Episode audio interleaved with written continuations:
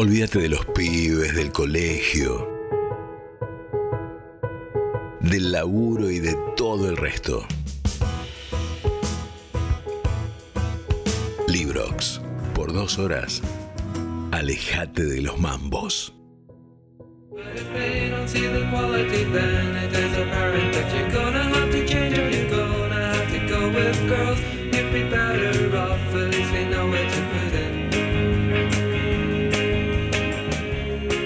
Sing Other People, Other People, Belan Sebastián, una belleza.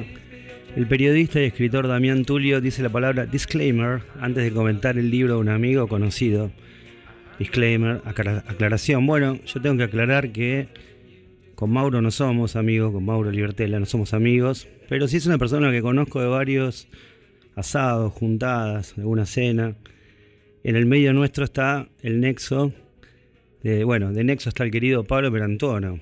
¿eh? Así que hecha la aclaración, bueno, les cuento que Mauro Libertela es un escritor que desde su poderoso primer libro, titulado Mi libro enterrado, como él mismo dice, su hit, se ganó un lugar entre los jóvenes escritores con proyección internacional. A tal punto que fue seleccionado en 2017 como uno de los mejores 39 escritores de ficción latinoamericanos, menores de 40. Mauro, todavía tenés 40, ¿no? Menos de 40, perdón. Acaba de editar. ¿Cómo andas, Mauro? ¿Todo bien? Sí. Bueno, qué bueno, che, que estés acá en Librox, acabas de sacar... El único error de, el único error de esa eh, premiación, llamémosle, o sí, sí, sí. reconocimiento es que es que era para 39 escritores de menos de 39 años de ficción. De ficción, esto es lo que te La palabra ficción, ¿viste? Mirá lo que te iba a decir acá, Mauro. Eh, decía, eh, acabas de preguntar, bueno, acabas de editar, perdón, te iba a preguntar una novela entre signos de preguntas, ¿no? Eh, llamada así, vamos a ponerle novela, puede ponerle algún género que ponerla en la biblioteca con, eh, clasificarla, ¿no? Como, como siempre sucede. Sí, sí, sí, sobre todo en las librerías, que es donde, claro, es más complicado. Poesía, filosofía, novelas. Pero lo que te iba a preguntar, digo, hablando de que te seleccionaron como mejor autor de ficción, a vos, cuya literatura siempre tiene un sesgo netamente autobiográfico, la pregunta o la afirmación es, bueno, escribir siempre es distinta la, la autoficción de la ficción, pero siempre es ficción. Sí, siempre ficción, siempre es escribir y, más allá de que te bases eh, fuertemente en recuerdos o en experiencias o en hechos que efectivamente ocurrieron, después le tenés que dar una forma a eso. Cuando le empezás a dar una forma también se te empieza a ir un poquito de las manos la, eh, la literalidad o, o, no, o, esa, o esa cosa que uno trata de estar bien ceñido a lo que ocurrió se te empieza a descontrolar y ahí aparece tal vez eso que llamamos ficción, que no es necesariamente inventar mundos, pero no sé, hay qué sé yo, yo a veces reconstruyo diálogos que tal vez no ocurrieron, pero que podrían haber ocurrido o le hago decir o hacer algo a un personaje que está basado en una persona real que estuvo en mi vida y tal vez esa persona no hizo eso, pero yo sé que lo podría haber hecho, digamos, ¿no? es como que tengo esa especie de vara que digo, bueno, tal vez no lo hizo, pero es acorde a lo que era esa persona. Es como si Entonces es como una noción de ficción medio personal, pero bueno, es ficción al fin. Claro, claro. Estamos hablando con Mauro Libertela, autor, entre tantos libros, de Un futuro anterior, eh, bueno, libro que leí a fines de enero y que hoy te voy a confesar, releí 6.30 AM para estar a, tono. Ah, qué impresionante, este, Antes de contarles de qué va a los oyentes y a las oyentes, de qué va un futuro anterior, Mauro, siguiendo con lo mismo, eh, con esto de contar la vida, eh, ficcionalizarla, vamos a decir, hoy, hoy creo que lo sentí más todavía releyendo un futuro anterior siento que, no sé, en, esta segunda lectura te leí con más profundidad y me puse más en tu piel eh, y sentí que te exponías mucho, que también exponías, por supuesto, a terceros, es un tema que creo que hemos, hemos hablado hasta personalmente. Pero lo que te pregunto es, más allá de la exposición, ¿hasta qué grado de verdad pensás que, te expusiste y hasta dónde uno puede? Porque la verdad, no es como mirar el sol de frente, ¿no? En un punto, ¿no? No, no se puede, ¿no? Sí, sí. Eh, sí, es un tema, sí, complicado. Yo creo que este es el libro donde más a fondo llegué en eso de, bueno, de acercarse al sol a ver si uno se quema o no. Eh, supongo que todavía se puede llegar mucho más cerca. Eh, yo fui haciendo como, este es el cuarto libro que publico así de, novela, llamémosle, digamos, narrativo. eh, y fui haciendo como un recorrido, me parece, medio en zigzag en relación a esto que mencionás de, bueno, de hasta qué, qué tan a fondo ir. eh, mi primer libro, que es el libro que mencionaba sobre la muerte de mi viejo, creo que eh, me quemé bastante ahí en el sentido de que hablé de ciertas cosas que para mí eran muy fuertes, sobre todo el alcoholismo de él, cosas que no me animaba a hablar y bueno, dije, bueno, lo hago. Después hice un par de libros donde retrocedí, me parece un poco en esa en esa cosa de, bueno, a ver dónde está el límite. Incluso mi tercer libro, que se llama eh, Un reino demasiado breve, lo escribí en tercera persona, que fue como la única vez que escribí en tercera persona y, yo lo sentí medio como un arrugue con el tiempo, digamos. como que sentí que arrugué un poco. En el momento dije, bueno, quiero probar la primera, la tercera persona, que está bien, quería, quería probar a ver cómo se sentía escribir en tercera. Eh, y no, no fue una experiencia demasiado agradable, te diría. Eh, y ahora que después, este libro fue también un poco sacarme de encima del libro anterior, que lo había como hecho más encorsetado, más en tercera, más temeroso, y acá dije, basta, o sea, me, vamos con todo para sacarme también la experiencia de escritura anterior. Claro. Y también este era un tema que, bueno, tenía hace rato y no me animaba a escribirlo, entonces también se fue acumulando entre el deseo de hacerlo y el miedo a cómo hacerlo, y cuando salió, salió medio con todo. Qué bueno, lo que contás, eh, Back to Immolation, podríamos decirle. Eh, sí, sí. Mauro Libertela le cuento a los y a las oyentes, eh, bueno, escribió Un futuro anterior. Hago como una especie de resumen tratando de no spoilear mucho, que siempre viste qué difícil que es. Es difícil, sí. Vamos a decir que es una historia en tres actos. Un libro dividido en tres actos. La historia previa de un amor clandestino es la primera. Eh, yo la llamaría con tus propias palabras. Si fuera un libro solo, se llamaría Los Años Dorados. Hmm. Donde los protagonistas, el autor, o bueno, un, personaje muy parecido al autor, y Leticia se enamoran, pese a estar los dos en pareja. Y además a que ella está de novia, pequeño detalle, con un amigo el protagonista, llamado Manuel. Sí, sutilezas, sutilezas. Cosas de la vida. Yo te quería decir, eh, Mauro, esto después lo charlamos en privado, eso pasa en todos lados, pero bueno, sigamos. Gracias, gracias, gracias. el libro tiene una segunda parte en que ese amor, vamos a decirlo con otras palabras, pasa a planta permanente, ¿no? Y eh, bueno, se, oficializa, se blanquea. Sí, se van a vivir juntos. Exacto. Y la tercera, bueno, de ese, de ese amor nace una primera hija, Juli bueno, no digo más cosas, por supuesto que tiene un montón de cuestiones más, este, pero pienso que sobre todo es la historia de un autor que al menos en la primera parte parece dirigirse a, ese amigo llamado Manuel en esta ficción o en esta autoficción, eh, bueno, pueden estar cambiados los nombres, no me importa que me lo digas. Hmm. Bueno, yo creo que en, en este libro, sobre todo en la primera parte, le está hablando a Manuel y él también al grupo de amigos que le da la espalda por haber traicionado al tal Manuel. ¿Lo sentís así? Sí, sí, lo siento así. Eh, te agradezco que lo digas porque creo que eh, nadie me había dicho eso y es algo que tal vez es muy de hombres, ¿no? Es como una lectura entre hombres, eh, que uno también ve, ve eso, ve a los amigos, ve la parte más de cómo uno haciendo algo así también es, como un, modo de acercarse a un amigo que no ve o no habla hace mucho no sé si diría de pedir perdón, porque tampoco sé si es necesario pedir perdón o no, pero tampoco se me caen los anillos, también puede ser pedir perdón. Eh, claro, por supuesto. Es un poco todo eso junto, me parece que es, sí, sí, es una carta al amigo también, una carta un poco un poco fuerte, ¿no? Con alguna con algunas verdades un poco explosivas, pero también yo creo que cariño es un texto cariñoso. Sí, sí. Eh, no sé, qué sé yo, está este tema que ya tocamos brevemente hace un ratito, que era esto de, bueno, escribir sobre gente que, viste, hasta cuánto puedes escribir la vida de los demás, qué, autorización tenés o no, que es un tema muy complicado. Eh, pero bueno, yo me amparo en la sensación eh, de que lo que hago en general son homenajes, digamos, eh, a todos, qué sé yo. El libro de mi viejo es un homenaje a mi viejo. Eh, después saqué un libro de amigos de la secundaria, es un homenaje a ellos. Y este también es como un homenaje a, a ese grupo de amigos, a él.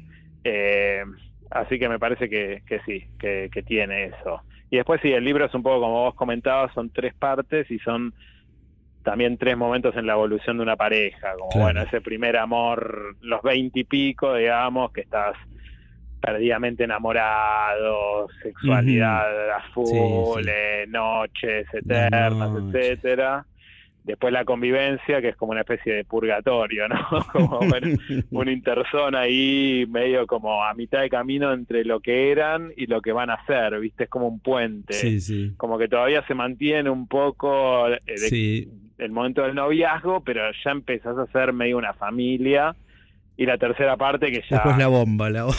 Claro, sí, sí. Ya convertirte en una familia que es como muy... Cambia mucho, viste, la pareja. Pasás a ser por momentos medio compañeros de laburo, viste. Roommates, decía Julieta Ortega, le, decía Noble, le decía, somos roommates. claro, es un poco eso. Y cada tanto, viste, que vuelve como un eco de, che, nosotros fuimos novios y eso está ahí, no es que desapareció. No, no. Eh, bueno, creo que es un poco eso, la, la, el, arco biológico del libro, digamos. Yo te, voy a decir al final de la nota, hacerme acordar que te diga lo que yo pienso, eh, como si fuéramos, no, eh, estuviéramos en un bar hablando solos eh, a deshoras, te diría lo que yo pienso, pero eso lo vamos a dejar para el final. Dale, perfecto. No, te cuento, estoy hablando con Mauro Libertela, autor entre otros, bueno, recientemente publicado en enero de Un futuro anterior, publicado por Sexto Piso de España, nada menos. Me gusta encontrarle el corazón a cada libro. Mauro, es algo que me, me, me llevo el, me encanta señalarlo, aunque le erre, pero con el lápiz marcar. Y para mí el corazón de este libro anda por la página 38. No, no quiero spoilear tampoco mucho, pero me, gusta que el protagonista tiene unos amigos con los que sí se puede confesar, unos amigos que viven afuera, y bueno, mientras él vive con mucho tormento todo lo que está pasando, les habla a ellos. No están muy de acuerdo ellos con el, con el, con el protagonista, pero sí él puede confesarse.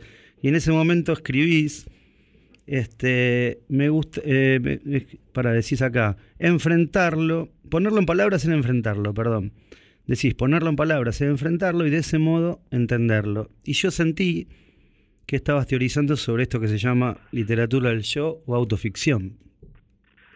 Sí, está bueno, está bueno lo que decís, sí. Creo que, no, eh, por ahí voy a mandar un poco de fruta, pero bueno. bueno yo estoy mandando, yo estoy mandando fruta a lo loco, así que vamos. Creo que en literatura se le llama puesta en abismo, que es un ah. momento que no ocurre. Eso ocurre en que el libro contiene una especie de tesis sobre cómo ese libro debería ser leído, una cosa así. Ah, bueno, lo, eh, estoy aprendiendo en este momento y bueno. Sí, no lo repitas en academia porque no, no, está completamente probado, pero, pero te, viste, puesta en abismo suena, suena muy bien. Ok. Eh, en bares. Y sí, creo que, no, pero es cierto que, que sí, que es un poco lo que lo que yo creo que hago y lo que me gusta de los libros de este género, que es mi género preferido, digamos, o lo que yo más tiendo a leer, que es, bueno, llamémosla autobiografía si querés, sí. Eh, que es un poco, digamos, viste que una de las muchas críticas que alguna gente le hace a la autobiografía es que dicen, ah, qué, eh, qué, ego que tiene el autor, ¿viste? Eh, eh, escribe esto porque le parece que a todo el mundo le tiene que interesar su vida. Siempre me pareció una boludez eso, ¿viste? No, nosotros, bueno, te, incluyo porque vos también escribís en este género. No escribimos porque creemos que el mundo tiene que conocer lo que a nosotros nos pasó, porque es realmente... Eso era un poco las viejas memorias, ¿viste? De, no sé, un político... Sí, o de eh, Tolstoy, claro. que a los 90 años se sentaba por fin a legarle al mundo su vida. Bueno, eso era la vieja memoria. Pero esto me parece que es algo que escribimos en parte porque es lo que nos gusta escribir, pero también lo hacemos como para atravesar un poco una contradicción, un dolor, una alegría también, sé yo, es como te metes ahí en un terreno medio espinoso y salís lastimado y curado al mismo tiempo, ¿viste? Tiene esa paradoja. Y yo creo, a mí los, libros que más me gustan de este género son los que cuando los terminas te das cuenta que el que lo escribió quedó modificado, ¿viste? por la escritura. Y, el lector, por ende, también es como que, queda modificado por, por, haber recorrido con el autor a medida que lo leía esa transformación. Eh, para mí ese es un poco el corazón del género y lo que me gusta en, en los libros que es cierto que se suele encontrar en libros de tema más trágico, es como más fácil, pero no necesariamente, no, no, no tiene que ser solo tragedias. A veces ve la transformación del autor en otro tipo de libro. Sí, es muy lindo lo que decís. Pensaba que, por ejemplo, mi vida, y me imagino que la tuya no fue. Bueno, ahora te voy a decir algo también personal eh, respecto, ya lo sabes, alguna vez te lo dije, pero te lo voy a repetir. Te lo dije eh, mano a mano, te lo dije en un programa de radio y ahora te lo voy a decir acá. Pero creo que en tu vida y la mía no fue la misma después de haber leído, por ejemplo, me imagino, ¿eh? Un hombre enamorado, ¿no? El tomo 2 de Nausgar. No fue lo mismo, ¿no? Porque el, Nausgar ahí paternando y, a la vez eh, becado para escribir ficción y el tipo eh, no pudiendo escribir ficción y empezando a escribir sobre la muerte de su padre, ¿no? Todo ese. Y enamorado de Linda y bueno, ese tomo, ¿no? Sí. No, es impresionante, es impresionante. Es el gran, sí, me parece que es el gran libro de Nausgar y bueno, modestamente supongo que el, un futuro anterior tiene algo que ver más con ese tomo que con los otros de él, porque ese periodo de la vida. Y... Eh, no, ah, sí, sí, había pensado algo mientras hablabas, que es que eh, hay algo también muy en, en, el género autobiográfico, que es que, no sé, a mí me pasaba, sobre todo me pasó con mi, el primero o hasta el segundo libro, que yo estaba escribiendo y decía, che, ¿a quién le va a importar esto, viste? O sea, son las boludeces que me pasaron a mí, viste, esto no... Y después, eh, cuando la gente lo empieza a leer, sí. empezás a ver el efecto de identificación, que es como una de las grandes potencias del género y que es por lo que uno también busca leer cosas así, viste, para... Eh, para decir, uh, a mí me pasó esto y no lo había pensado así o no lo había visto así. Y, y eso lo ves con Nausger, que es un tipo que finalmente no, sé, es un millonario, bueno, sí son millonarios después de los libros, pero es un millonario de Noruega, digamos, que tiene la vida muy acomodada para dedicarse tranquilamente a, vive en un país sin inflación, ese tipo de cosas. Y sin embargo vos lo lees y decís, che, esto es lo que me pasa a mí, ¿viste? Estoy acá con los chicos buscando 10 minutos para escribir, entre el amor a los chicos y el hastío insoportable que es la rutina de la vida de padre. Eso es eso es muy loco, ¿viste? Cómo lees un libro de un noruego, qué sé yo, y decís, esta, esta es mi vida, ¿viste? Pero, además es fanático de la Argentina 78 y, y, lea Cortázar y a Borges. Sí, ahí está, sí, sí, sí. De hecho, supuestamente él le quería poner Argentina, ¿viste? A la, ah, serie, de, a, la serie de los libros y su editor le dijo que no, pero bueno. Este, Estoy hablando, le cuento a, la gente que está del otro lado con Mauro Libertela. Eh, tengo tantas cosas anotadas, pero te quiero liberar también. Eh, te iba a decir esto tan lindo que me pasó, que, creo que ya te lo conté, pero vuelvo. Eh, nada, eh, yo, perdón que te hable de mí, pero bueno, eh, es inevitable. no, no. Me, gusta el género, me gusta el género. Yo fui, fui al taller de Santiago Liach, me mandó eh, mi terapeuta, me dijo, usted, señor, tiene está muy deprimido y tiene que volver a escribir, que es lo que más le gusta en la vida. Yo escribía ficción, esto, ¿no? Vivía en Castelar, pero ponía Floresta. Iba a la Tarzán, pero le ponía el bar Coruña. Me llamaba Ramiro en la ficción y Rodrigo en la vida. Bueno, todo esto, ¿no? Hmm. Y fui al taller de Liach y el taller de Liach lo primero que dijo es, bueno, lean mi libro enterrado. Eh, eh, léanlo, el libro de Mauro Libertela, porque me parece que les va a hacer muy bien. Eh, bueno, y nos contó de qué iba mi libro enterrado, la muerte de tu padre. Y, pero lo más importante era que nos había contado que, había sido con el primer manuscrito a, ver a tu mamá, a Tamara Kamensain, y que Tamara te había dicho, tu madre te había dicho si vas a escribir sobre tu papá, anda a fondo. ¿Sabes que no? Eh, bueno, eh, nada, eh, no, no, no, no lo encontré en mi libro enterrado, pero esas palabras, como que esa clase fue fatal para mí, porque fue, ah, vale escribir sobre la propia vida, o sea, se puede escribir sobre la propia vida, y además vale ir a fondo. Chao, hay un momento en que pasás la palanquita de la ficción y vas para la autoficción. Y la pregunta es, ¿podrás volver a la ficción? Eh, tremendo lo que estás planteando. Después pasame el teléfono de tu psicoanalista que después de eso necesito, necesito un par de No, no, horas, viste que, viste que Cask con eh, Segunda Casa eh, pasó y, lo, y pasó espectacular. sí, sí. Bueno, no sé si te Eh, gustó, no sé si te gustó, pues... No, sí, sí, pasa que me parece que en el caso de ella hizo como un par de libros de ficción, después metió dos más autobiográficos, volvió a la ficción, sí. como no no no le tengo tan seguida toda toda toda la trayectoria, pero me parece que la autoficción fue más un paréntesis. sí, sí, Eh, y bueno, en mi caso ya es más como prácticamente todo lo que hice. Eh, yo creo, la verdad que no lo sé, pero creo que voy a seguir en esta línea por lo menos mucho Sí, tiempo sí. más, por no decir toda la vida, pues tampoco puedo No sabemos. ser claro. tan sentencioso. Eh, no siento como que no un libro de ficción pura, de cosas inventadas, no ni me dan muchas ganas, sobre, y me da un poco de cagazo también, obviamente, como que siento que no me saldría, tal vez en algún momento lo, lo podría probar para para ver si es un miedo real o no.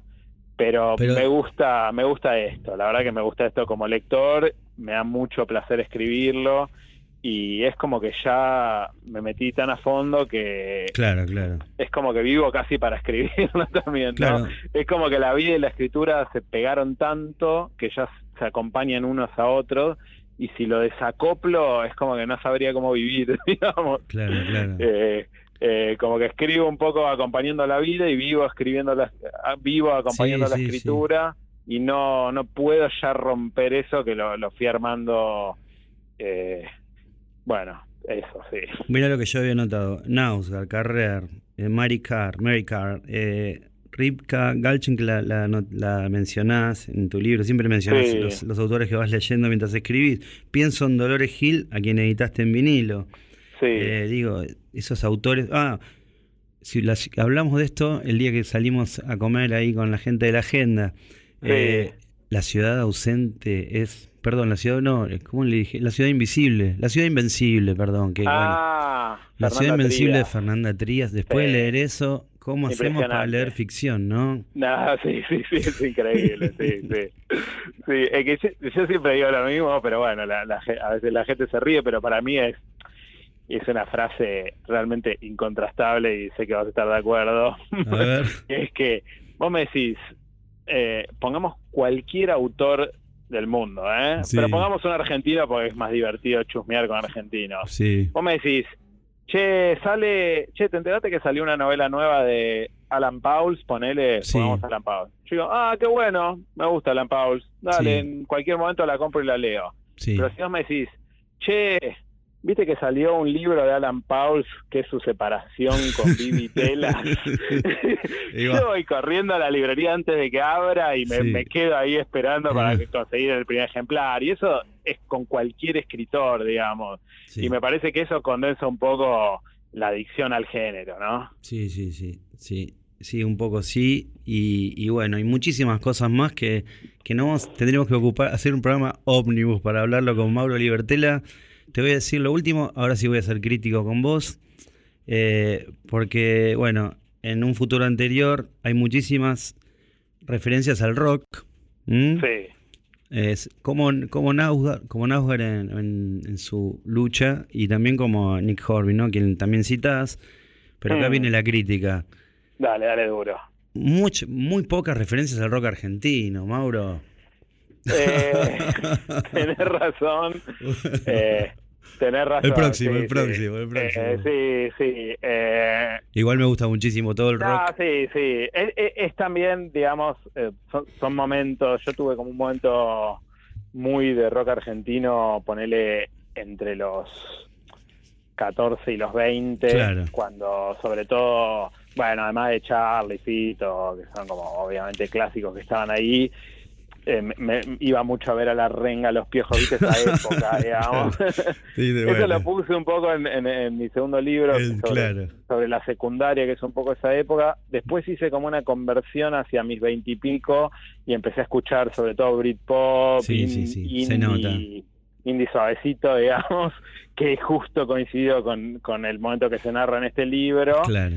Y volví al rock nacional ya más eh, ahora y ya más revisando, más tranquilo, no escuchando todo el día la renga como hacía a los 15. Claro, claro. Eh, el próximo y de hecho Te voy a libro. decir un, un, un- un último Sí. elemento que mencionás de, que, de esto que estamos hablando, que es yo cada libro que escribo lo escribo escuchando un solo disco en loop toda la escritura del libro. Es como bueno, un delirio que tengo. Muy bien, me parece muy que- bien. Eh, busco, cuando estoy arrancando el libro, em- siempre estoy escuchando música y de repente encuentro como, viste, el tono, la estructura y digo, listo, estoy adentro del libro y el disco que estoy escuchando en ese momento ya lo tengo que, me sirve casi como, viste, pongo play y ya entro en el tono del libro. Y este libro lo escribí escuchando una banda que conocí también recientemente, es una banda muy, muy importante, ¿no? Pero para volver a lo que decías al principio de cómo nos conocemos nosotros, atrás de Pablo conocí a Moretti, Ah, nunca había escuchado Estelares, Qué grande. y, eh, y lo escribí escuchando Las Lunas, que es el último Ah, que disco. es hermosísimo, que produjo Germán Biedermer de acá y Tuzangó. Mirá qué grande. Hermoso, gran, gran disco. Mirá qué Eh, lindo. Y con esto te digo también de que estoy viviendo un momento de rock nacional más tranquilo, ¿viste? De decir, bueno, a ver, todavía. Estelares. Y me escucho todo Estelares. Y Qué grande.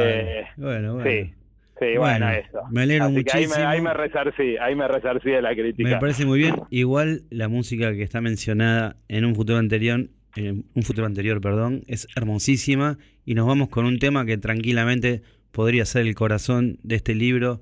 Te mando un abrazo enorme, Mauro, y ya nos veremos. Abrazo, muchísimas gracias, por este eh. tiempo, eh. Un abrazo, gigante. grande, Nos vemos pronto. Pasó Mauro Libertela por Librox. Olvídate de los pibes, del colegio, del laburo y de todo el resto. Librox, por dos horas, alejate de los mambos.